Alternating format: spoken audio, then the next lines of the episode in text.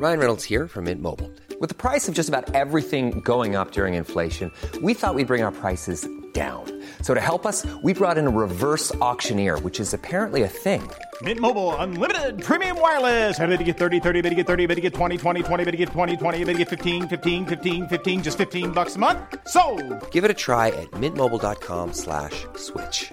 $45 upfront for three months plus taxes and fees. Promo for new customers for limited time. Unlimited more than 40 gigabytes per month. Slows. Full terms at mintmobile.com.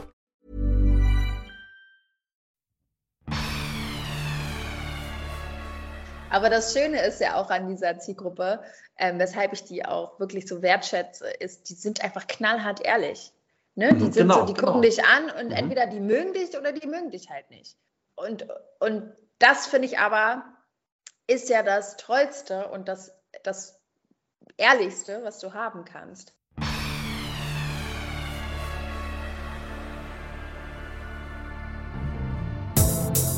Hallo, der Prisma Podcast. Unsere Redaktion holt die Unterhaltungswelt für euch ans Mikro. Wir sagen Hallo.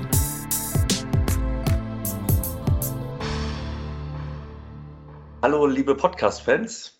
Äh, heute gibt es wieder eine neue Folge von Hallo, dem Promi-Podcast von Prisma. Ich bin Stefan Braun, Chefredakteur von Prisma und ich treffe mich heute virtuell mit einem prominenten Fernsehgesicht, nämlich anlässlich des Weltkindertages.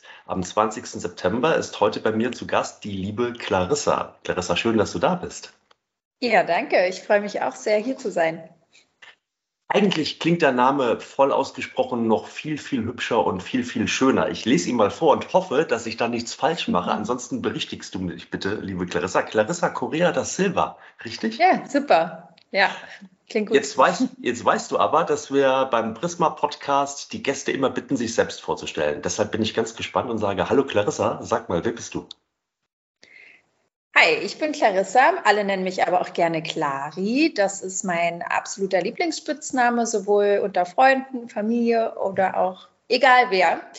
Ähm, ich bin eine leidenschaftliche Kinderwissensjournalistin und Moderatorin und ich liebe es, Dinge auszuprobieren, neugierig zu sein und ja, vor allem Spaß zu haben und sich nicht zu ernst zu nehmen.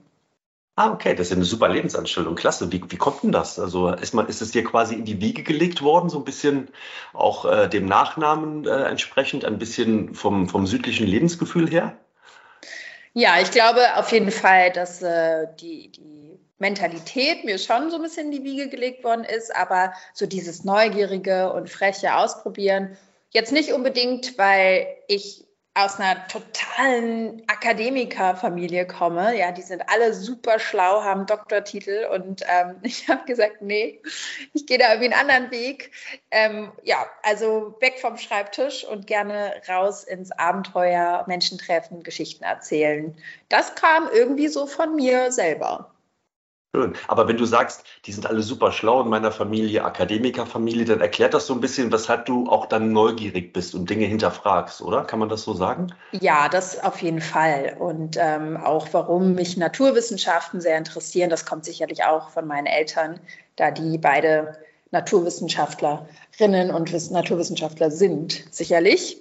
Ähm, aber genau, aber so dieses, dieses, sage ich mal, sehr energetische, was ich habe und umtriebige, ähm, das ja, das kommt vielleicht dann doch eher so von mir oder von, was weiß ich, woher.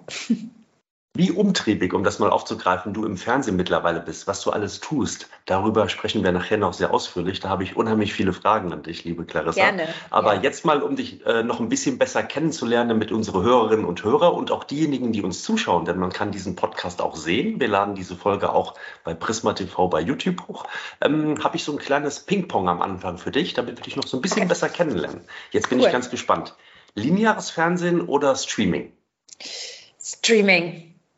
Ja, okay. Und dann da eher die Serien oder ist es ein Film oder eine Doku? Äh, gerne Serien, ähm, Sitcoms, aber auch super gerne Reportagen und Doku. Ah, gute Mischung. Schön. E-Bike oder Fahrrad? Fahrrad. Haha. Also bist du, bist du, fühlst du dich äh, fit genug, um dann selbst auch noch die Energie aufzuwenden, um ins Pedal zu treten? Ja, total. Also ich habe das mit den E-Bikes auch, glaube ich, noch nicht so wirklich raus. Ähm, bin irgendwie, saß erst zweimal in meinem Leben auf einem E-Bike. Ausdauersport und ich mag das, wenn man so richtig ins Schwitzen kommt und, und ja, die, einem so die Pumpe geht. Da fühle ich mich eigentlich auch mal ganz gut, wenn man das zwischendurch hat. Schön. Gedrucktes Buch oder E-Book? Gedrucktes Buch. Bist du so eine, die noch das Buch, auch wenn du im Urlaub bist, wirklich so in der Hand haben musst Ja. und dann da auch ein Eselsohr reinmachst oder Ja. so ein Lesezeichen reinlegst? Ja, echt? Auf jeden Fall, ja. Ich liebe das, so, so haptisch so ein Buch anzufassen und ähm, so an der Seite zu gucken, uh, wie viele Seiten habe ich jetzt schon gelesen, wie viel kommt noch. Ich kann, ja, ist einfach, ich liebe das einfach. Das muss, das muss, und dann muss, muss auch nach dem Urlaub und nach dem Durchlesen muss es auch so richtig durchgeknautscht sein. was, was liest du da gerne? Sind das eher Romane oder sind das auch Fachbücher, viele oder? Also Fachbücher lese ich ehrlicherweise eher beruflich, ähm, Mhm. gerne natürlich, aber so privat lese ich super gerne Romane oder auch Krimis tatsächlich ähm, oder so geschichtliche Romane auch ganz gerne. Oder Biografien. Biografien mag ich auch wirklich gern. Ah, okay. Gut. Wenn wir jetzt bei Buch und Urlaub sind, dann sagen wir mal deutsche Ostseeküste oder Mallorca? Ähm, deutsche Ostseeküste. Ja, fährst du gerne mit dem Urlaub und erkund äh, mit dem Auto in den Urlaub und erkundest so ein bisschen Deutschland und die Region? Ja, also ich glaube, dass es natürlich jetzt auch nochmal verstärkt durch die Pandemie kam, dass Mhm. ähm, ich gemerkt habe, wie, wie, wie viele tolle unterschiedliche Ecken Deutschland wirklich hat. Ähm, und ich bin absoluter Meermensch. Ich mag sehr gerne Meer, aber ich gehe auch genauso gerne wirklich auch in Wälder wandern. Und da hat Deutschland irgendwie gerade die Wälder, sage ich mal, äh, wirklich viel zu bieten. Ähm, bei dem Meer, ja, also Ostsee kenne ich halt noch so aus meiner Kindheit. Ich bin in Berlin äh, groß geworden und da war natürlich die Ostsee irgendwie so das nächste. Ähm, aber mittlerweile kenne ich auch sehr viel schönere Strände und bevorzuge dann doch auch die Strände meiner anderen Heimat, Brasilien. Die sind tausendmal schöner, also finde ich. Aber Ostsee oder Nordsee haben natürlich auch einen ganz besonderen Flair und Charme. Wir haben, wenn du gerade Brasilien ansprichst, wir haben auch noch eine andere Podcast-Show, die heißt Hallo Urlaub. Da müsste ich eigentlich mal mit jemandem über dieses wunderschöne Land Brasilien sprechen, oder? Also das Ja. ist doch ein, ein Reiseziel, was, was eigentlich nicht so unbedingt immer so an erster Stelle steht. Aber da sollte man schon mal Urlaub machen, oder? Ja, absolut. Und ich glaube, Brasilien wird oft auch so unterschätzt, weil viele wollen nach Südamerika reisen und sagen dann so, Mhm. ja, und dann mache ich Brasilien und Kolumbien und Argentinien und ähm, Paraguay oder was auch immer. Und dann sage ich immer so, ah, okay, wie lange bist du denn unterwegs? Ja, vier Wochen. Und ich sage so, okay, Brasilien alleine schaffst du nicht in vier Wochen. Ne? Das Land ist riesig und eben auch so vielseitig. Und ich glaube, das ist einem immer gar nicht so klar. So, und denkt, ach, da mache ich so eine Rutsche durch Südamerika und ja. Ist eigentlich so ein bisschen schade, dass nach den Olympischen Spielen und auch der Fußball-WM 2014, wo Deutschland in Brasilien ja auch dann Weltmeister wurde, da hat Ja. das schon so nochmal so ein, so, ein, so einen Fokus gehabt, aber irgendwo ist es relativ schnell wieder abgeflacht, finde ich, oder? Ist schon total schade, ne? Ja, also zumindest die positiven Seiten. Ne? Also Ja. negativ war Brasilien ja jetzt doch auch ähm, Hm, oft ja. irgendwie präsent, leider. Und ich hoffe auch, dass es sich da jetzt vielleicht dieses Jahr mit der, der Bundespräsidentschaftswahl wieder ändert, ein bisschen. Das wäre Okay. mein Wunsch. Aber jetzt wollen wir nicht Dann- so politisch werden hier. Nein, wir wollen aber noch mal ein bisschen besser dich kennenlernen. Jetzt waren wir bei Ja. Urlaub, jetzt waren wir bei Lesen, wir waren bei Fernsehen, dann Kochen. Selbst kochen oder Lieferando? Also ich gebe zu, ich bestelle schon sehr gerne Essen oder gehe gerne essen. Ähm, ist nicht so, dass ich nicht gerne koche, aber ich mache es sehr selten tatsächlich, weil ich dann dafür auch so Zeit brauche. Dann, dann, dann zelebriere ich das richtig. Dann muss ich ja auch in den Supermarkt gehen und alles frisch einkaufen und da brauche ich richtig Zeit. Und deswegen so im Alltag, wenn ich ehrlich bin, eher Lieferando. Man kann ja auch gute Sachen bestellen. Und wenn man essen Ja, geht, ja. kann man ja auch mit Freunden dann beim Essen wunder, wunder, wunderschöne und gute Gespräche auch führen. Also insofern hat das ja Total. schon was für sich. Ja. Ja. Also ich, ich esse, also ich gebe auf jeden Fall auch sehr, sehr gerne ähm, mein Geld für Essen aus, für gutes Essen. Das, das kam tatsächlich so ein bisschen durch meine Mutter auch, die ist ja Ärztin und die hat immer gesagt, bei Lebensmitteln, Essen und Schuhen sollte man Mhm. nicht sparen, denn das ist eine Investition in deinen Körper. Oh ja, das kann ich nur bestätigen. Da haben wir bei unserem Jungen zum Beispiel, als er klein war, auch immer sehr drauf geachtet. Die Schuhe, das mussten immer, das mussten immer die besten sein. Also von Ja. diesem Fußbett und und und. Also schon wichtig. Guter Tipp von deiner ja, die Mutter. tragen dich halt Ja, ja. den ganzen Tag. richtig fies.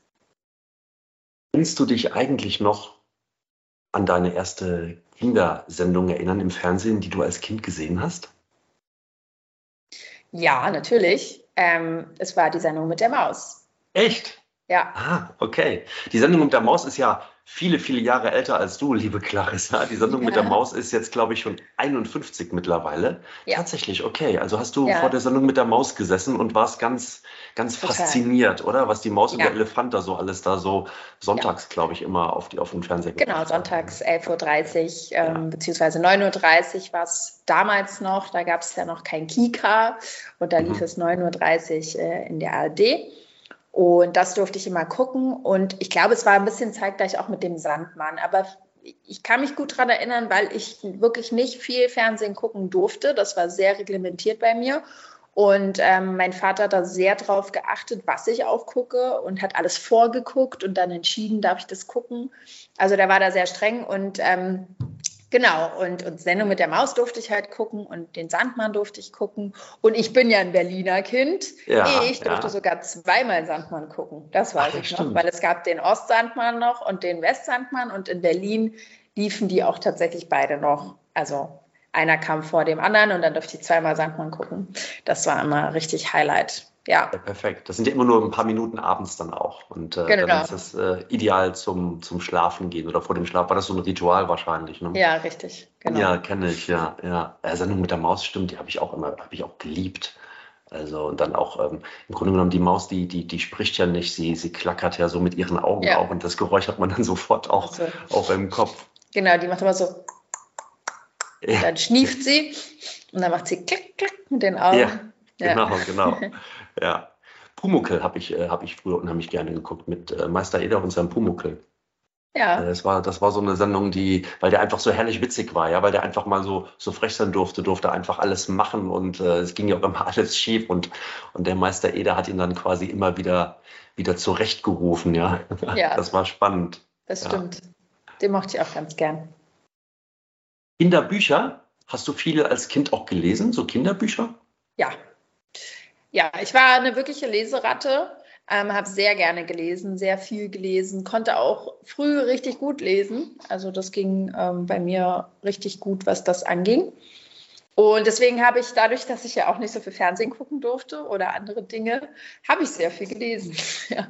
Waren das wahrscheinlich so, waren das so die typischen Mädchenbücher dann auch so? So Hanni und Nanni fällt mir da ein, auch wenn ich selber nicht gelesen habe. Oder was, was waren das für Bücher dann? Nee, also Hanni und Nanni habe ich wirklich nie gelesen. Ich hab, äh, kam eher so vom klassischen Erich Kästner tatsächlich. Ah, ja. Mhm. Mit Das mhm. doppelte Lottchen. Ähm, mhm. Also das mochte ich schon. Oder Emil und die Detektive. Mm, aber das, ist, das hing natürlich vom Alter ab. In der Pubertät habe ich dann auch so freche Mädchen, freche Bücher. Das war so eine Reihe, wo es natürlich auch so ein bisschen um die erste Liebe ging und so. Das habe ich dann auch gerne gelesen. Aber mein absolutes Lieblingskinderbuch ähm, und auch bis heute beste Buch habe ich sogar hier. Ist das ah. hier. Ronja Räubertochter. Ähm, ja, und Astrid Lindgren liebe ich wirklich über alles. Und das war als Kind auch schon so. Die Astrid Lindgren Bücher habe ich total verschlungen und Patterson und Findus. Das ah ja, klar. So meine, meine Kindheitsbücher. Super. Ja. Super. Aber Ronja Räubertochter war immer mein Vorbild. Ich war jedes Fasching, war ich Ronja Räubertochter. Es gab keine Diskussion. Ähm, wollte nie was anderes sein. Ach, verkleidet als Ronja Räubertochter? Ja, jedes Jahr. Und auch als das Kostüm, das hat mein Vater mir damals selber gebastelt, damit es auch genauso aussieht wie bei Ronja. Ich brauchte ja. auch diesen Riemen, den sie hatte. Mhm. Ne, die hat ja so ein Beutelchen mit so einem Riemen, ganz wichtig für die Geschichte. Das hat er alles selber gebastelt und als es dann zu klein wurde, weil ich rausgewachsen bin, musste das einfach nochmal größer gemacht werden, weil keine Chance. Ich war immer Ronja Räuber-Tochter, jedes Fasching. Also das Kostüm musste quasi mit dir mitwachsen. Ja. Ja, ja. Ich habe auch ein äh, Lieblingskinderbuch, allerdings aus Erwachsenensicht. Ähm, ein Buch, das ich immer wieder an der Stelle sehr, sehr gerne empfehlen kann. Das heißt nämlich ich liebe dich wie Apfelmus. Oh, wie süß. Das kenne ich gar ein, nicht. Ein wunderbares Buch. Das hat die Amelie Fried herausgegeben. Und das ist im Grunde genommen eine ähm, äh, Sammlung von Gedichten von namhaften Dichtern, ob jetzt Christian Morgenstern oder ähm, äh, na, wo haben wir denn hier noch so ein paar ganz bekannte? Gustav Falke, Josef Guggenmoos, also alle die, die man so auch in der Schule ja. quasi kennengelernt hat. Äh, Rainer Maria Rilke. Und das sind also auch wunderschöne Kindergerichte. Ich zeige das hier auch mal immer so schön auch farbig illustriert. Und die kann man den Kindern sehr, sehr gut vorlesen. Und das ist eigentlich auch so, wie ich finde, ganz gut geschrieben, dass man das auch als Kind, wenn man denn in der Grundschule lesen gelernt hat, auch äh, da schon ganz gut auch selber mal lesen kann und üben kann damit. Also das äh, habe ich zuletzt noch meinem Patenkind geschenkt. Sehr schön. Wie bist du eigentlich? Apfelmus, merke ja, ich mir. Mhm. Ja, allein der Titel ist schon wunderbar. Wie bist du eigentlich, jetzt haben wir über Bücher, Kinderbücher gesprochen, Kinderfernsehen selber gucken. Jetzt sag mal, wie bist du denn dann schlussendlich beim Kinderfernsehen gelandet? Ja, bei mir war das gar nicht so, äh, jetzt sage ich mal, so ein direkter Weg. Ne? Ähm, ich ich wusste irgendwie nach dem Studium, okay, ich will irgendwas mit Geschichten, mit ähm, Journalismus tatsächlich war ziemlich schnell klar dann machen. Und habe dann auch während des Studiums ähm, schon parallel beim Radio gearbeitet und hatte, also mochte auch Radio sehr gerne. Und ähm, ja, und habe dann durch über eine Hospitanz beim ZDF Auslandsstudio in Rio gemerkt, okay, Fernsehen ist irgendwie auch so voll mein Ding. Na, Rio, wo sonst, klar. ja, das, da wollte ich äh, Familie und, und Praktikum oder Hospitanz irgendwie verbinden, äh, weil Gut. ich da zwei Monate geblieben bin. Und ja, dann dachte ich, warum eigentlich nicht ins Auslandsstudio Rio? Und das war super cool. Das war wirklich ganz, eine ganz tolle Erfahrung.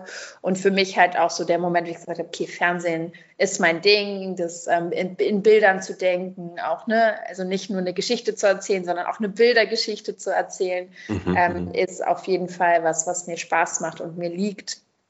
Und dann bin ich ähm, zum Masterstudium bin ich nach äh, Weimar gezogen in Thüringen und habe an der Bauhaus-Universität meinen Master gemacht und dachte auch so, okay, jetzt möchte ich, also ich habe nebenbei immer irgendwie was gemacht, gearbeitet, ähm, schon im Medienbereich und dann, ja, so in Weimar drumherum gibt es halt einfach nicht so viel. Und dann dachte ich, aber krass, hier ist ja der Kinderkanal in Erfurt. Das sind nur 15 Minuten mit der Regionalbahn von Weimar. Und dann habe ich mich da beworben als studentische Mitarbeiterin und ähm, wurde dann auch genommen, allerdings im Publikumsservice, so heißt das. Das, ah. Da macht man eigentlich hauptsächlich ähm, so Kinderführungen durch die Studios und äh, so pädagogische Workshops. Also es ist eher so an der sozialwissenschaftlicheren Schiene angedockt, aber ähm, schlichtweg brauchten die am meisten Studentinnen und Studenten. Deswegen habe ich da dann ähm, den Job bekommen. Genau, und dann, ja, dann hatte man schon so einen kleinen Einblick auch in die Kika-Welt und wie das alles funktioniert und wie die Redaktion ticken und wie alles produziert wird. Und dann war ich fertig mit dem Studium und dann hieß es, hey, du kommst doch eigentlich vom Inhalt und vom Journalismus und so. Ähm, Sie brauchen gerade eine Elternzeitvertretung in der Nonfiktion als freie Redakteurin. Und äh, genau, erstmal so für ein halbes Jahr hieß es. Ich so, okay, cool, mache ich auf jeden Fall, nehme ich mit und habe dann ja da beim Kika in der Redaktion angefangen äh, vor allem und habe vor allem viel Unterhaltung gemacht, ähm, Kika Live-Shows entwickelt, Spiel, Spielshows entwickelt und ähm, auch Sendungen als Realisatorin gemacht. Also habe gelernt, wie man dreht, wie man schreibt, wie man schneidet. Und ähm, ja, habe sehr viel im Kampf von stark hinter der Kamera. Habe dann auch zwischendurch irgendwie überlegt, ja, vielleicht ist das auch nicht nur Kinderfernsehen. Ich würde schon gerne auch ein bisschen so Aktualität mal ausprobieren, ne? mich so im Erwachsenenbereich nochmal ausprobieren und habe dann in Leipzig beim MDR ähm, ja so ein bisschen als Videojournalistin auch äh, eine Ausbildung bekommen und dort dann auch in der Aktualität gearbeitet und ähm, habe dann so ein bisschen gependelt und geguckt und ja, und das waren auch so die ersten Schritte vor der Kamera tatsächlich als äh, so klassische Reporterinnenstücke für die Aktualität, ne, so kleine Beiträge fürs Nachmittagsprogramm. Genau, waren so die ersten, wo ich vor der Kamera stand. Und ähm, ja, und dann ging es darum, beim Kinderkanal ein, ein, ein Beratungsangebotsformat für Preteens, also 10- bis 13-Jährige, zu entwickeln, was es eigentlich schon sehr lange gibt, aber es sollte quasi neu aufgesetzt werden, nämlich der Kummerkasten. Preteens, sagtest du gerade? Preteens, das, ja. Das habe ich also noch nie gehört. Also die, die quasi so vor den Teenagern sind, ja, 10 ja. bis 13, so nennt man, okay, nennt man bei uns Preteens, weil mhm. sie so, sie sind eigentlich nicht mehr wirklich Kinder mhm. ne, und sind so die In-Betweener, sage ich mal, zwischen Kind und, und ähm, Teenager, Preteens, ja. Genau. Und dann haben wir den Kummerkasten entwickelt und das war ja auch die erste Sendung, die ich dann richtig als Hostin ja, präsentiert habe beim Kika. Und so ging das irgendwie weiter. Und über den Kummerkasten habe ich dann äh, Ralf Kaspers kennengelernt. Wir hatten ein gemeinsames Projekt und es hat super gut funktioniert einfach. Es war wirklich so berufliche Liebe auf den ersten Blick. Ja, ähm, ja. Es war einfach richtig, wir haben richtig gut funktioniert äh, bei der gemeinsamen Veranstaltung. Und ja, und dann hat er gefragt, ob ich mir das vorstellen könnte, ins Wissen macht Arsch äh, Casting zu gehen, als es darum ging, dass Shari aufhört und ähm, die eine Nachfolgerin suchten. Ja, und vom Wissen macht A kam es dann auch so, dass ich äh, in die Familie der Maus gekommen bin, weil das ja auch alles so eine Familie dort ist beim WDR. Und dann bin ich ja eigentlich ziemlich zeitgleich mit in, ins Maus-Team. Und das war, das war für mich natürlich irgendwie, also ich habe so richtig gemerkt, wow, ich bin total baff und, und kann es auch heute nach irgendwie fünf Jahren manchmal gar nicht glauben, dass ich diese Sendungen halt machen darf und präsentieren darf und mitgestalten darf, ähm, weil das, ich finde das total so wertvolle Sendungen, Produkte für Kinder und Jugendliche. Oh ja. Mhm. Ähm, genau, also es ist sowas richtig, ist ein richtig guter Beitrag. So, es ist so irgendwie schön, wenn man nach Hause geht und sagt, ach Mensch, das ist, ne, hast jetzt wenigstens nicht irgendwie irgendeinen Schnulli gemacht, so, sondern irgendwie einen guten Beitrag. Ja, und dann kam ja seit, äh, oh Gott, wann war es? Vorletztes Jahr, ne? Ja. Dann die beste Klasse Deutschlands dazu.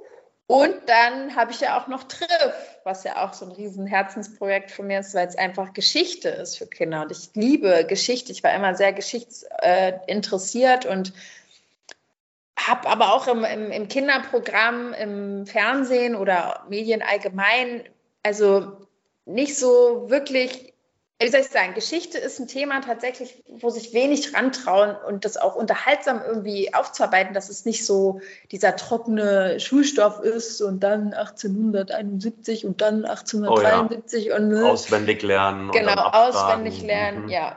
Und genau, das mit Triff ähm, und, und der Idee der zeitreisenden Reporterin ist natürlich was, was mich auch bis heute total fasziniert. Also Zeitreisen ähm, ja, genau. So kam Wahnsinn. Das. Volles Programm als Kinder-Fernsehmoderatorin oder als ja, Fernsehmoderatorin, die sehr stark edukative Inhalte auch rüberbringt, aber auch jetzt mittlerweile im Entertainment. Beste Klasse Deutschland ist ja auch ein Stück weit auch Entertainment, Unterhaltung. Aber ich muss noch mal fragen, Clarissa, du hast gesagt, das wäre nicht so der typische Weg. Ähm, der typische Weg, ähm, also im Grunde genommen so über den Journalismus und sowas da so auch reinzukommen. Aber ich finde, es ist doch ein super, super typischer Weg, wenn man das Produkt äh, aus dem Besucherservice kommend quasi von der Pike an kennenlernt und versteht und vermittelt, oder? Ich finde das richtig gut. Ich finde es auch super. Also ich, ähm, ich, für mich war es ein total logischer Weg, so zu gehen. Ne? Ähm, aber es ist eben nicht so der klassische Weg. Also ja, theoretisch ja. machst du ein Volontariat ne, mhm, ne, und genau. machst du richtig eine Ausbildung durch alle Sender und dann ähm, genau kommst du vielleicht äh, in, in, in irgendeinen Bereich, wo du auch vor die Kamera trittst und so. Aber deswegen meinte ich nur, es ist nicht ja. der klassische Weg oder, oder der typische Weg, aber für mich war es ein absolut logischer Weg, ja. Und jetzt dann das Sprechen und der Auftritt vor der Kamera, das ist ja schon, das ist ja schon wichtig. Ähm, an welcher Stelle hast du das gelernt? Das kann ich dir nicht sagen, ob ich das gelernt habe. Ich ähm also war es nicht so, dass man gesagt hat, okay, du bist jetzt hier beim Casting bei Wissen macht A, hast du eben zum Beispiel gesagt, aber an deiner Stimme, da müssen wir noch was machen.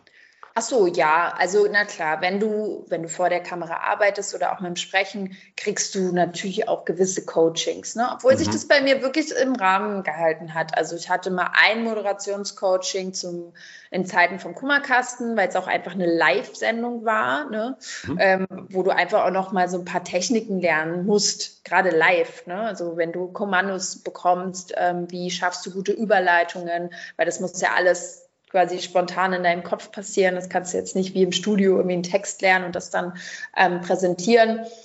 Und auch Stimmtraining, vor allem so für, für Erklärtext, also für Erklärfilme, wenn du so off aufs Off sprichst. Ne? Ah, das okay. ist ja auch nochmal was anderes, als wenn du moderierst. Also wenn du jetzt Mhm. wirklich einen Erklärfilm sprichst und sowas. Aber es hielt sich wirklich im Rahmen, was das Coaching anging, ähm, weil ich auch ehrlicherweise immer so den Weg gefahren bin, ich mache halt auch nur Sachen, die irgendwie zu mir passen. Dann, also wie viel will ich mir auch antrainieren? Wie viel soll sich das verändern? Ähm, weil irgendwann passt es ja dann vielleicht gar nicht mehr zu mir. Und dann will ich persönlich es auch nicht machen. Also so, das war für mich immer so eine Einstellung. Und ich glaube, gelernt, so wirklich gelernt, dass das, also so dieses, man, man kann sich präsentieren, das, das steckte irgendwie schon immer in mir drin. Ich habe auch als Kind schon Bühnenerfahrung gehabt. Ne? Ich habe äh, lange Ballett getanzt, ähm, so richtig mit Auftritten auch in der Urania hier in Berlin äh, einmal Ah, im Jahr mit großen gut. Auftritten, also so Bühnen, Bühnenpräsenz, das hat mir immer Spaß gemacht. Ich, hab, äh, ich war Kindersynchronsprecherin schon mit äh, zwölf, also dass ich so richtig im Sy- Synchronstudio stand und äh, Stimmen gesprochen habe, Übersetzungen gesprochen habe. Ähm, meine Mutter erzählt, dass ich als Kind auch zu Hause so kleine Sketche vorgeführt habe und dann mussten sich immer alle Freunde von meinen Eltern hinsetzen und dann habe ich denen da irgendwas Ausgedachtes vorgespielt und so. Also das war irgendwie immer so ein bisschen in mir drin, glaube ich. Ja, also die kleine, so die kleine, kleine Schauspielerin so ein bisschen. Dann kommen wir wieder zur Ronja Räubertochter, die dann Ja. im Fasching im Kostüm Ja, die auftritt. kleine sich freche. Rampensau, die war Ja, das ist doch gut. Das muss man vielleicht auch ein bisschen sein in eurem Beruf. Ne? Also ich meine, Aufregung gehört vielleicht ein bisschen dazu, aber das ist ja schlussendlich ist es euer Daily Business. Ne? Also die Kamera geht an und dann, dann seid ihr präsent. Ja, und das, das war vielleicht, wo wir wieder zum Anfang kommen, auch das, was ich damit meinte. Man darf sich in erster Linie nicht zu ernst nehmen, weil sonst steht man sich genau in diesem Punkt halt im Weg, finde ich. Ne? Ich bin jemand, der wirklich wahnsinnig uneitel ist. Also bin ganz ehrlich, ich stehe morgens auf und verbringe nicht so viel Zeit. Klar, wenn man dann irgendwie dreht, dann ne, macht man ein bisschen Maske und so, aber ich habe ich habe irgendwann so dieses darüber nachzudenken, wie kommt das jetzt drüber, wie sehe ich aus, was können andere denken und so, das, da habe ich immer gesagt, so, man darf sich manchmal nicht zu ernst nehmen und das ist auch total okay, wenn man auch mal sich verspricht oder einen Fehler macht oder blöd aussieht oder irgendwie kurz schielt oder irgendwas. So, das macht doch nichts. So, wir sind ja menschlich, wir sind ja alle Menschen und das ist, ähm, das ist ja vielleicht auch eher sympathisch dann in dem Moment. Ist das denn im Kinderfernsehen anders als bei Erwachsenen? Oder schneidet ihr sowas dann raus, wenn, wenn, wenn ihr euch mal so versprecht? Oder sagst du, nee, ich möchte es bewusst auch dann gern mal drin lassen und wir korrigieren das dann? Also ich, also ich erlebe es so, dass es natürlich alles korrekt sein muss. Das ist auch Mhm. ein Riesenanspruch, den ich habe, gerade in Klar. Wissensformaten. Ne? Wenn ich jetzt was falsch gesprochen habe und das einfach inhaltlich falsch ist, dann müssen wir es Mhm. nochmal machen und werden wir es auch korrigieren. Absolut. Aber wenn ich jetzt irgendwie mal mich verschnuschel oder einen Versprecher habe oder so, das finde ich nett. Das muss, das muss drin bleiben, finde ich. Also ich finde es auch ein bisschen gruselig, wenn alles immer so perfekt ist und man und die Leute Ja, irgendwie ja. im Fernsehen, man so das Gefühl hat, so das sind Maschinen, das sind keine Ahnung, vielleicht KIs oder was auch immer. Wieso, ähm, wieso machen die das alles so richtig und perfekt? Und diese Glitzer-Glamour-Welt war nie so meins. Also ich mag es dann auch einfach gerne authentisch und, und, und ähm, rough. Mhm, mhm. Na gut, warum machen die alles so richtig bei euch in der Sendung? Da steckt ja auch immer eine gute Redaktion dahinter. Und du hast eben in deinem Werdegang auch angesprochen, dass du in der Redaktion dann selbst auch so mitgearbeitet hast und Kindersendungen mitentwickelt hast. Also Ja. da würde ich jetzt gerne noch mal was von dir wissen. Wie ist das denn, eine Kindersendung zu entwickeln? Das stelle ich mir ja sensationell vor. Ist es auch. Also ähm, ich, ich, ja, ich finde es bis heute, und ich hatte jetzt erst kürzlich ähm, auch wieder so ein neues Erlebnis. Ich finde es bis heute so, es ist so ein magischer Moment, wenn man sich etwas ausgedacht hat und das so auf ein Papier geschrieben hat und ne, so, so sogenannte Treatments äh, heißt es bei Sendungen, also ein Drehbuch letztendlich, aber wo man Ja. eben auch Bilder mitdenkt ähm, oder, oder Requisiten oder was auch immer. Und ich finde, es ist immer so ein magischer Moment, wenn man dann irgendwie am Set oder draußen dreht oder im Studio und dann kommt, also dann wird das so lebendig und plötzlich stehen da so Dinge oder man, man findet das Bild, was man sich so ausgedacht hat und dann kommt dann dieser Beitrag raus und man, dann läuft es irgendwie im Fernsehen oder im Internet oder wo man sich das anguckt und denkst du so irgendwie, das ist so magisch, ne? dass man, mhm. man hat mhm. sich da irgendwas, da kam irgend so ein kleiner Hirnfurz aus meinem Kopf und dann plötzlich das und man kann sich das so angucken. Das ja, ist das, was verstehe. mich bis heute echt total fasziniert und ich wirklich eine riesen Leidenschaft für habe. Ist das denn so, dass ähm, ähm, also das Entstehen eines neuen Formates, eines Kinderformates speziell. Mhm. Ist es so, dass dann da von der Programmdirektion möglicherweise oder, oder dass da gesagt wird, hey, wir brauchen da ein neues Format für einen typischen Kinderblatt Sonntag 9 Uhr oder so, das muss unterhalten sein oder muss edukativ sein? Oder kommt sowas aus der Redaktion raus? Oder ist das vielleicht sogar ein bisschen so eine Typfrage, dass wir sagen, hey, wir haben da die Clarissa, die wäre doch eigentlich ideal geeignet für. Und dafür entwickeln wir jetzt mal was. Also, ähm, lieber Stefan, ich würde sagen, es ist alles drei. Es gibt alles drei. Also es gibt mhm. natürlich eine Auftragslage vielleicht, wo was ausgeschrieben wird, wo man sagt, ach irgendwie, Mensch, hier haben wir eine Lücke identifiziert, wir würden gerne unser Portfolio oder unser Programm aufstocken und jetzt Hütte, Hütte, Hütte entwickeln. Und dann kann man das ausschreiben und dann ähm, gibt es kluge, intelligente, kreative Köpfe, die sich dann irgendwie was ausdenken und man pitcht das. Es gibt aber auch genauso den Weg, ähm, der bei mir auch häufig passiert, dass ich irgendwie ja, neugierig durch die Welt gehe und denke, ach Mensch, sowas könnte man doch eigentlich mal machen. Ne? Oder das würde doch Spaß machen. Und da muss man auch nicht immer das Rad neu erfinden. Das ist eh super schwierig. Es gibt so viele tolle Sachen, ja. Ähm, man erfindet das Rad, glaube ich, nicht mehr wirklich vom Ursprung neu, aber man, man findet halt irgendwie was, denkt so, ach Mensch, das, da, da ist doch irgendwie was, das könnte man entwickeln. Und dann äh, schreibt man eine Idee auf und dann braucht man natürlich Sparing-Partnerinnen und Partner oder ne, Ansprechpartnerinnen, Partner, die irgendwie das dann auch umsetzen können. Ja. Das ist ja dann auch eine Frage von, können wir das finanzieren, haben wir den Sendeplatz mhm. etc. pp. So. Und dann gibt es auch ähm, Momente, wo man sagt, hier, da ist irgendwie eine Person, die ist auch schon irgendwie präsent und die ist super spannend und äh, die, die bringt irgendwie die und die ähm, Richtung mit. Da könnte man doch auch was mit der Person oder für die Person ähm, entwickeln. Also es gibt alles drei, ehrlicherweise. Hey, I'm Ryan Reynolds. At Mint Mobile, we like to do the opposite of what Big Wireless does. They charge you a lot, we charge you a little. So naturally, when they announced they'd be raising their prices due to inflation, we decided to deflate our prices due to not hating you. That's right. We're cutting the price of Mint Unlimited from $30 a month to just $15 a month. Give it a try at mintmobile.com slash switch. $45 upfront for three months plus taxes and fees. Promote for new customers for limited time. Unlimited more than 40 gigabytes per month. Slows. Full terms at mintmobile.com. Und jetzt überlege ich mal so auf der anderen Seite dann, also dann sitzen da Kinder oder, wie ich eben gelernt habe, Pre-Teens oder Teens vor dem Fernseher und schauen dich und deine Formate.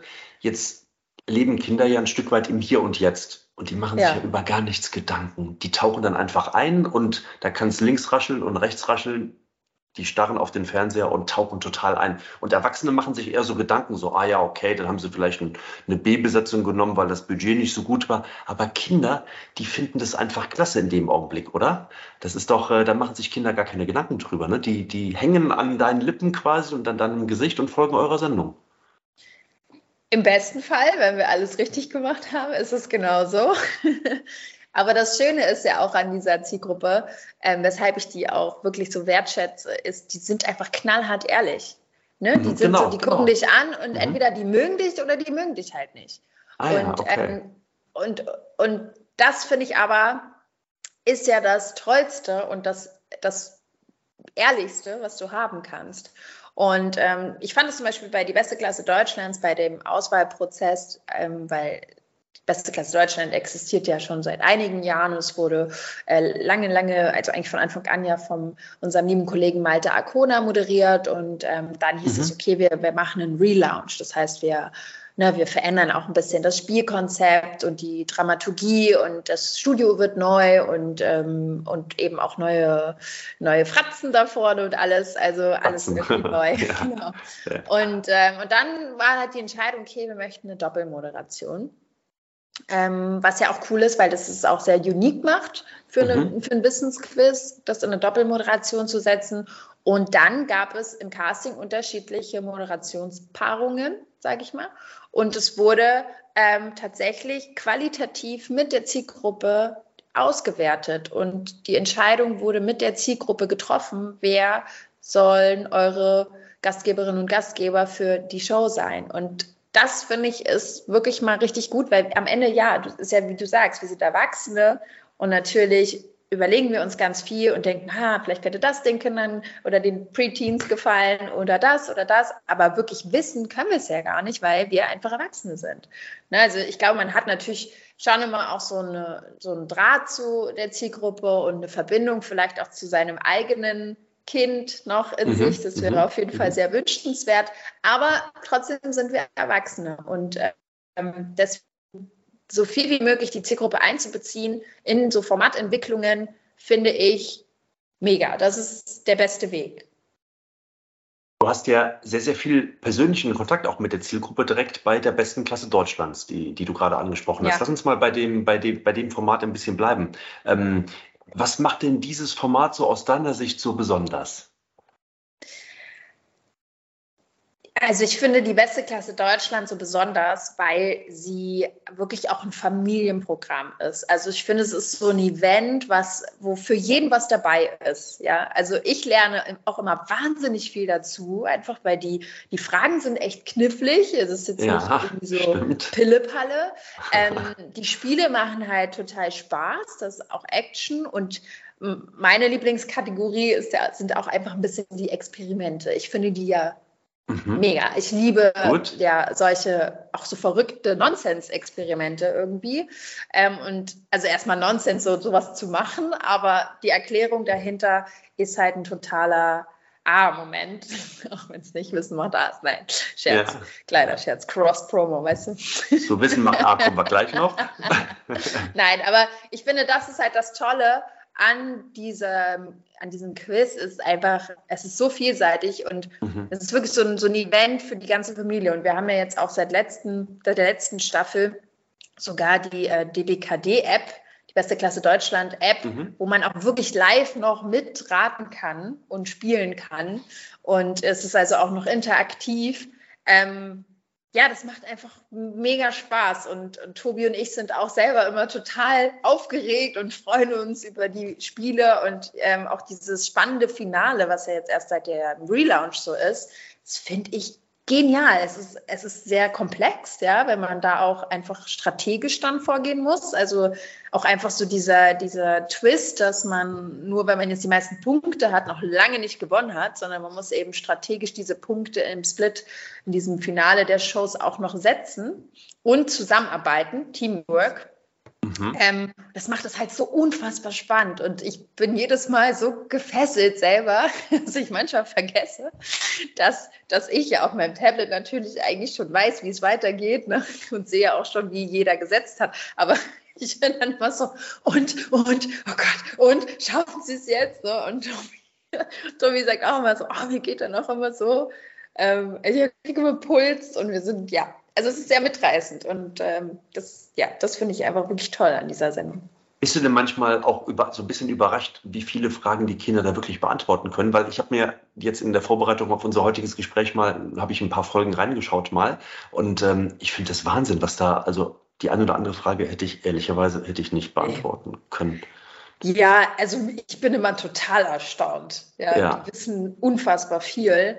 Und äh, klar, ich meine, die sind ja auch, ne, haben ja auch äh, sich beworben und dann einen Mhm. langen Bewerbungsprozess. Die sind alle richtig clever und schlau. Und, und ich glaube, was ich auch ähm, so erlebe, ist, die sind ja auch einfach jeden Tag noch in der Schule. Ne? Also die haben ja so grundsätzliche naturwissenschaftliche Gesetze oder sowas, die haben das ja viel präsenter. Oder Ah, okay. können auch, Mhm. Also glaube ich, ich, glaub, ich Stimmt, weiß nicht, ja. wie es dir geht, aber bei mir lässt das alles nach. Und ich denke mir so, ja, Ja. stimmt, irgendwann hatte ich das mal gehört. so. Ja. Und äh, die, die sind natürlich so voll im Training. Ne?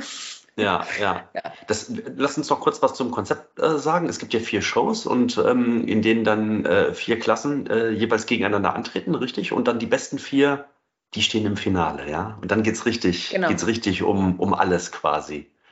Ja, genau. Dann geht es um den Titel und den Preis.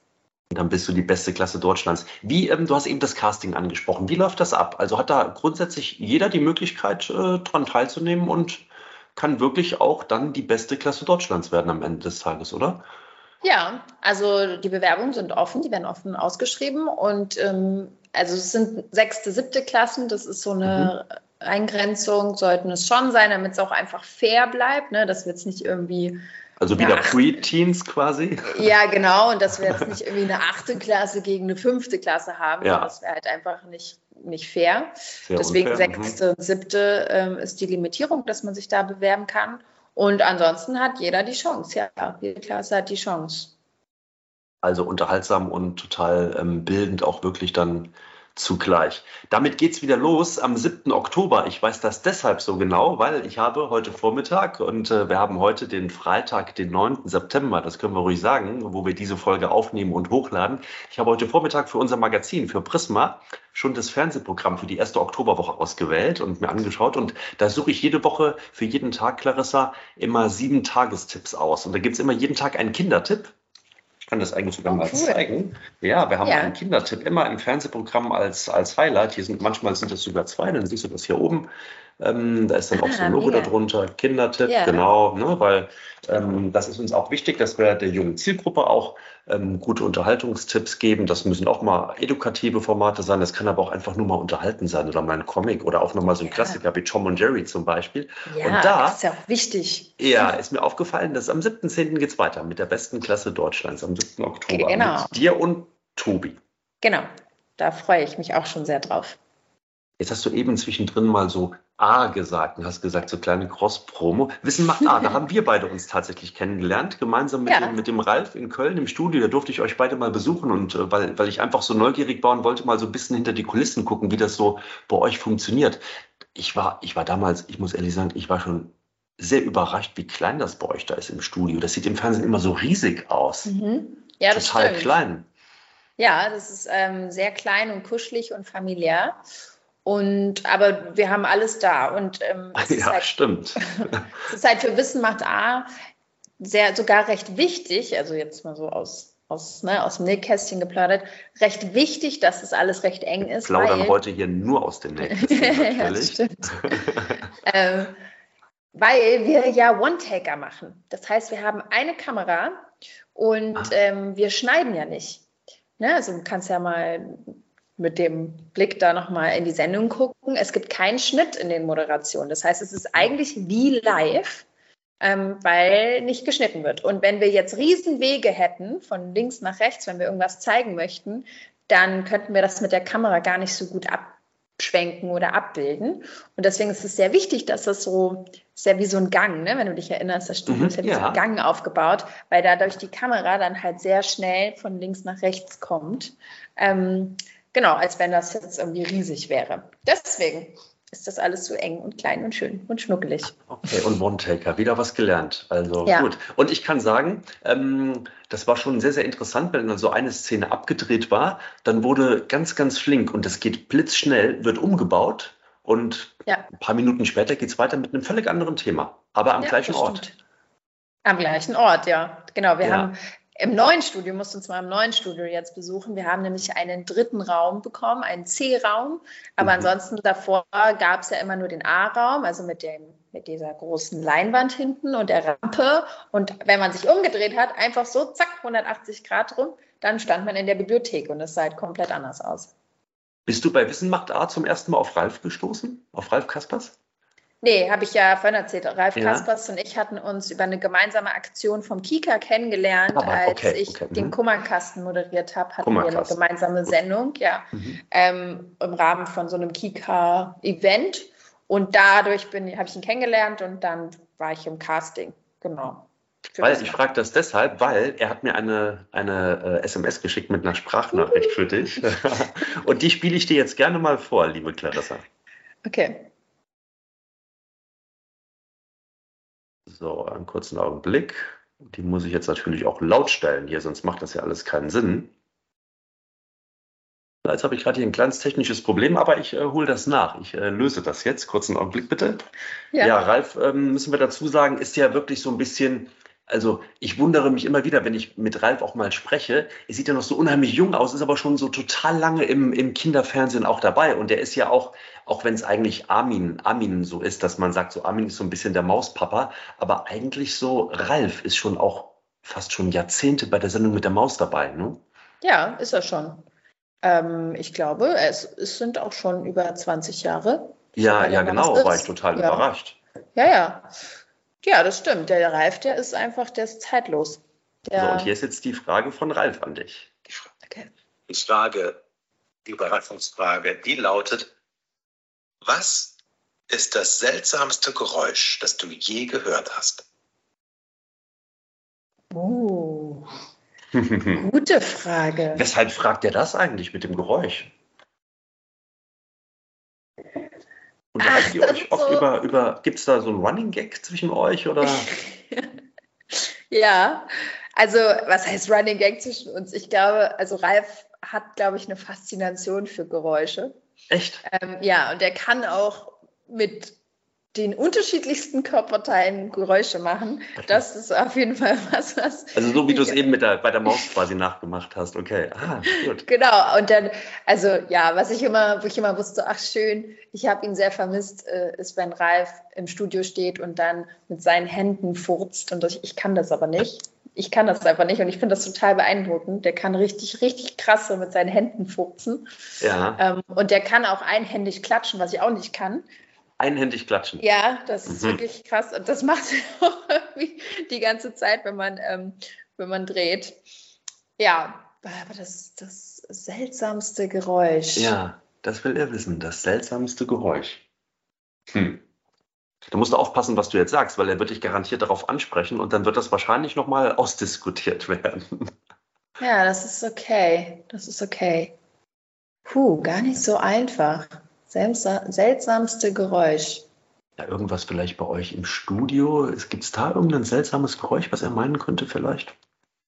Also ich weiß es nicht. Also bei mir ist es nicht so, dass ich auf meinem Tablet, auch wenn ich ein Tablet hier in der Hand habe, wo ich ein paar Fragen für dich aufgeschrieben habe, ich kann hier keine Lösung jetzt sehen, das weiß ich nicht. Also für mich ist die Frage genauso offen wie auch für dich.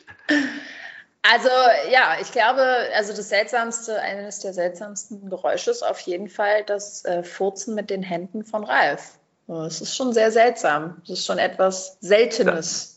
Wenn man das jetzt mal vom Wortursprung ausgeht, ist es sehr selten. Dieses das würde ich, das also, würde ich dann gerne von ihm, würde ich dann gerne von ihm mal hören wollen und das müssen wir dann, mhm. das müssen wir dann mal nachreichen. Also da bin ich sehr gespannt. Sehr gerne, ja. Frag Schön. Ja. ähm, du hast einen neuen Partner demnächst bei Wissen macht A. Ja. Das ist der Tarkan. Tarkan. Mhm. Ja. Wie kommst du zu dieser neuen Zusammensetzung?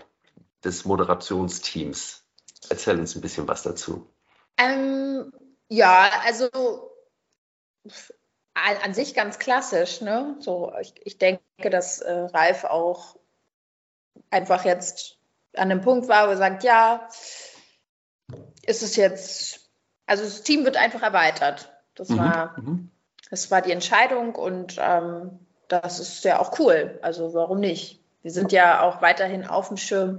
Auch ist ja auch noch Shari, äh, läuft ja auch noch. Also von mhm. dem her, ich glaube, das ist eine ganz normale Entwicklung ähm, von einem Format, was es dann schon so lange gibt, dass es da dann einfach irgendwann ein bisschen jüngere nachkommen. War ja bei der Maus auch so. Mhm. Tagan ist ja jetzt auch jünger als ich. Also so, ja, wird einfach, wird halt ein bisschen aufgestockt und ähm, breiter aufgestellt. Wird sich denn ein bisschen was ändern oder bleibt das, das Grundkonzept im Grunde genommen so, wie es jetzt auch ist und wie es, wie es gelernt und bekannt ist? Also ich sag mal so, es ist natürlich weiterhin Wissen macht A, deswegen es gibt jetzt keine maßgeblichen Veränderungen, aber ich finde schon, dass, dass es, da kommt einfach ein neuer Mensch rein und dann hat man da ein neues Moderationsduo und die haben natürlich auch noch eine neue Dynamik Ne? Also neue Menschen bringen natürlich auch irgendwie Neuerungen rein, neue Beziehungen zwischeneinander. Ähm, das merkt man ja auch. Also ich finde ja auch von, von Ralf und Shari zu ähm, mir und Ralf, Ralf und mir, oh, der Esel nennt sich mal zuerst, Ralf und mir, ähm, hat sich ja auch was verändert. Das hat man einfach gemerkt, weil wir zwei dann ja auch wieder unterschiedliche Menschen sind und eine andere Beziehung haben als Ralf und Shari zusammen. Also deswegen, das ist, glaube ich, ganz normal und ist auch schön und so soll es auch sein. Ich habe mal nachgeschaut, ihr beide, ähm, Tarkan und du, ihr beide seid am 26. September zum ersten Mal gemeinsam bei Wissen macht A zu sehen. Das habt ihr alles wahrscheinlich schon im Kasten jetzt, ne? Und schon. schon das haben wir alles schon abgedreht, ja. Ja. Ist das eigentlich schwierig, ähm, ähm, sich auf irgendwas vorzubereiten und zu drehen, wo man weiß, es kommt erst in ein paar Monaten? Oder die Vorbereitung finde ich nicht schwierig. Es ist eher so, ich bin ja dann immer so neugierig und ungeduldig und will das ja. jetzt sehen, weil ah, das okay. ist eher das mhm. Problem, dass man so lange das warten muss. Aber das kannst ja. du doch direkt sehen. Kannst du das nicht sofort unmittelbar irgendwie ein paar Tage nach der Aufzeichnung sehen? Ist das nicht so? Nein, nein, nein. Das wird ja noch zusammengesetzt mit den Erklärstücken. Mhm. Ähm, und ich bekomme das ehrlicherweise eigentlich immer erst, ja, wenn es fertig ist, zu sehen. Und das ja, und dann wird es auch meistens relativ bald gesendet. Ja. Und wie ist das dann, wenn du, kannst du dich selbst sehen im Fernsehen oder sagst du, oh Gott, ich will das gar nicht sehen oder, oder ich möchte auch den Ton dazu nicht hören, ich möchte mich nur sehen, aber nicht hören oder wie? Es gibt ja so Leute, die haben da ein Problem mit. Nein, ich habe da kein Problem mit. Wie gesagt, das hat ja auch wieder was mit dem zu tun, wie ernst man sich selber nimmt. Ne? Ja, also ich, ja, ich, ja. ich habe da kein Problem mit. Ich habe da, glaube ich, auch eine sehr gesunde Distanz aufgenommen baut. Ne? Also ich habe ja auch ähm, bei Triff zum Beispiel sitze ich sogar teilweise im Schnitt für Dinge, die ich gedreht habe. Und da bin ich ja auch vor der Kamera und da muss ich mich selber schneiden. Und das ist ja dann, hast das ganze Rohmaterial und musst dir auch die ganze Zeit zuhören in den Takes, die quasi nicht, ne, also so off-camera. Und da habe ich wirklich eine gesunde Distanz aufgebaut, dass ich äh, teilweise dann auch von mir im Bild von der dritten Person spreche und sage, ah, dann nehmen wir das Bild da, wo die beiden da stehen und dann gehen, dann nehmen wir das Bild, wie sie da rübergehen so und dann wo dann schon ähm, Editorinnen oder Editoren zu mir gesagt haben, du weißt schon, dass, dass, ne, dass, dass du, du das bist. So. also das passiert schon mal ja im Eifer des Gefechts, ja. Also ich merke, du bist da total unkompliziert, schön und hast also die volle Leidenschaft für dieses Thema. Ähm, sag mal, stimmt es, dass du jetzt auch unter die Autorinnen gehst und selbst auch ein Kinderbuch schreibst oder ein Buch, das sich mit Kinderthemen zumindest beschäftigt? Ist das wirklich richtig? Das ist äh, richtig. Ja, lieber Stefan, das ist richtig. Und da freue ich mich auch sehr drüber, ähm, dass ich da die Möglichkeit habe, ein Kindersachbuch zu schreiben. Ein Sachbuch. Ist auch, ist auch ein bisschen meinem lieben äh, Freund und Kollegen Ralf zu verdanken. Da auch vielen Dank an dich, Ralf. Ähm, der macht das ja schon sehr lange. Der schreibt ja schon lange Kinderbücher und ähm, der hat einen, einen, einen coolen Bekannten, ähm, der dann auf Ralf zukam und meinte, hey, glaubst du denn, die Clari könnte sich das auch mal vorstellen, so ein, Sachbuch, vor allem Sachbuch. Es geht eben um Wissensbereich, Sachbuch und ehrlicherweise auch einfach da die fehlenden Frauen, Autorinnen. Das mhm. ist einfach noch ein Thema, was das mhm. angeht. Ja. Es gibt einfach Aber also wenige. Also also wird es eher, also wenn es ein Kindersachbuch, also es ist aber kein Sachbuch, das Kinder lesen können, sondern das dann doch. die. Ah, okay, doch. Ah, das, okay, das ist ein Kindersachbuch für Kinder ab zehn Jahren. Ah, ja. Und ähm, es geht um ein Thema, was mir persönlich dann einfach sehr, sehr wichtig ist, oder beziehungsweise, was heißt wichtig? Es, es beschäftigt mich selber persönlich einfach schon seit vielen, vielen Jahren und hat ganz viel mit mir als Person, als Clarissa zu tun, ähm, unabhängig jetzt von irgendeinem Format oder einer Marke, sondern wirklich äh, mit meiner Person. Es geht nämlich um ein wissenschaftliches junges Thema, nämlich Epigenetik. Und mhm. ich glaube auch, dass viele Erwachsene noch nichts von Epigenetik gehört haben. Oh ja. Schließe ich mich gerne ein. Genau, und das, das kam mir dann einfach so, als äh, der Bekannte von Ralf und mir mich gefragt hatte, so gibt es denn irgendein wissenschaftliches Thema, was dich wirklich einfach persönlich total interessiert? Und ich gesagt, ja, Epigenetik. Und ähm, ich, es, ist, es ist, war oder ist immer noch natürlich eine Riesenherausforderung, das sehr komplizierte, komplexe, sehr wissenschaftlich, biologisch, neurobiologische Thema ähm, eben auch runterzubrechen. Und deswegen geht es in dem Buch vor allem um die große Frage so, wer bin ich eigentlich und warum bin ich so, wie ich bin? Ne? Also gerade denken wir irgendwie an unser zehnjähriges Ich. Ich glaube, bis zu diesem Punkt circa wächst man ja schon auch immer damit auf, verglichen zu werden. Ne? Man sagt ja, ach, das hast du von Mama, das hast du von Papa, das hast du hm. von keine Ahnung wem, ja. Und es werden halt immer so diese Verbindungen in die Familie, in die Verwandten geknüpft. Und dann kommt man in so ein Alter, so ging es mir zumindest, wo man dann anfängt zu überlegen, ja, okay, aber wenn ich irgendwie halb Mama, halb Papa bin und dann da noch ein bisschen was von Oma und Opa und weiß ich nicht, was, was bleibt denn da noch für mich eigentlich?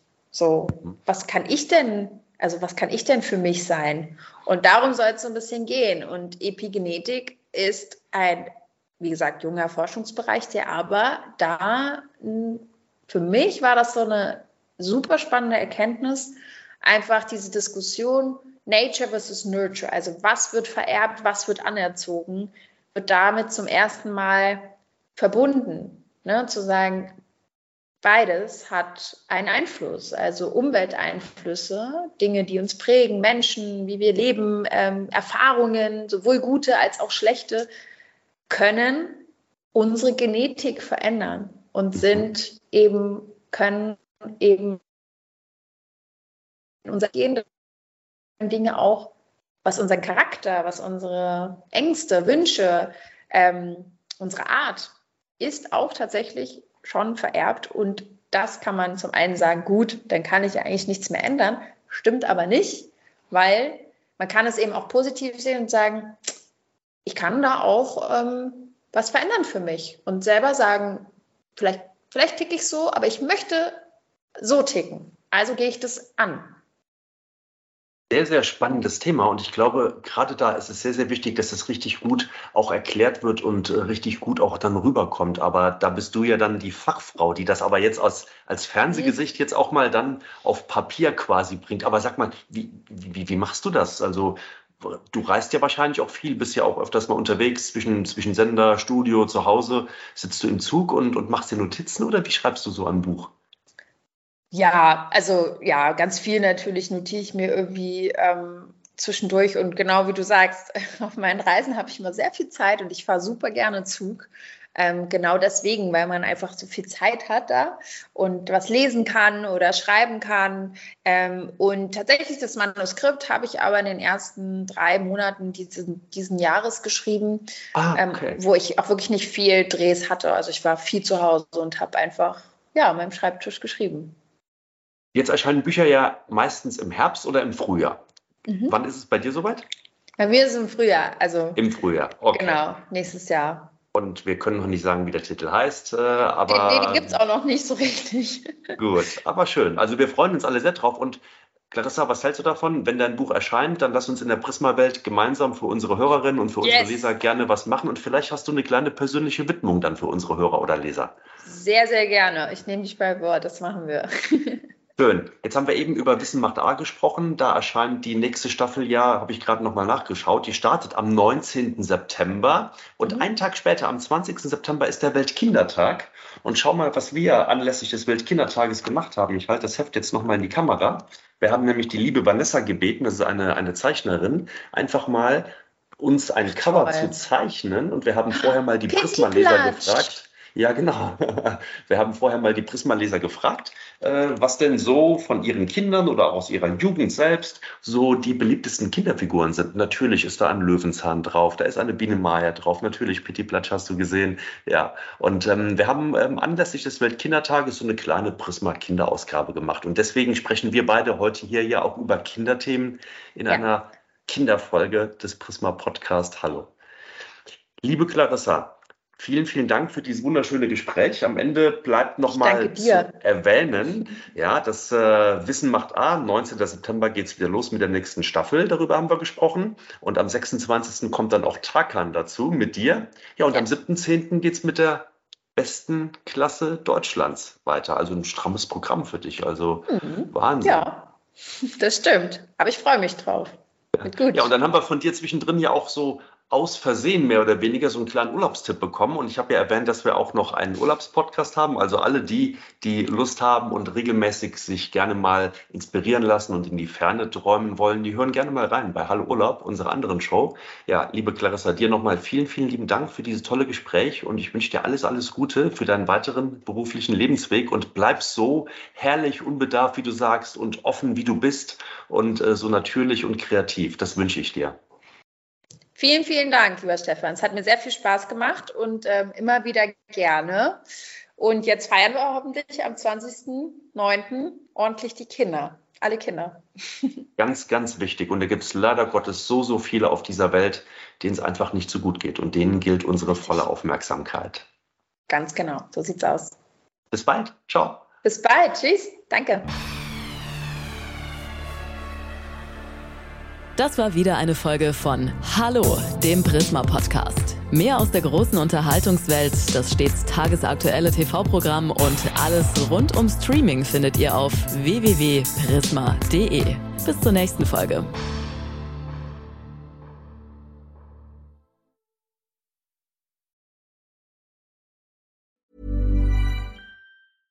Want flexibility? Take yoga. Want flexibility with your health insurance? Check out United Healthcare Insurance Plans. Underwritten by Golden Rule Insurance Company, they offer flexible, budget friendly medical, dental, and vision coverage that may be right for you. More at uh1.com.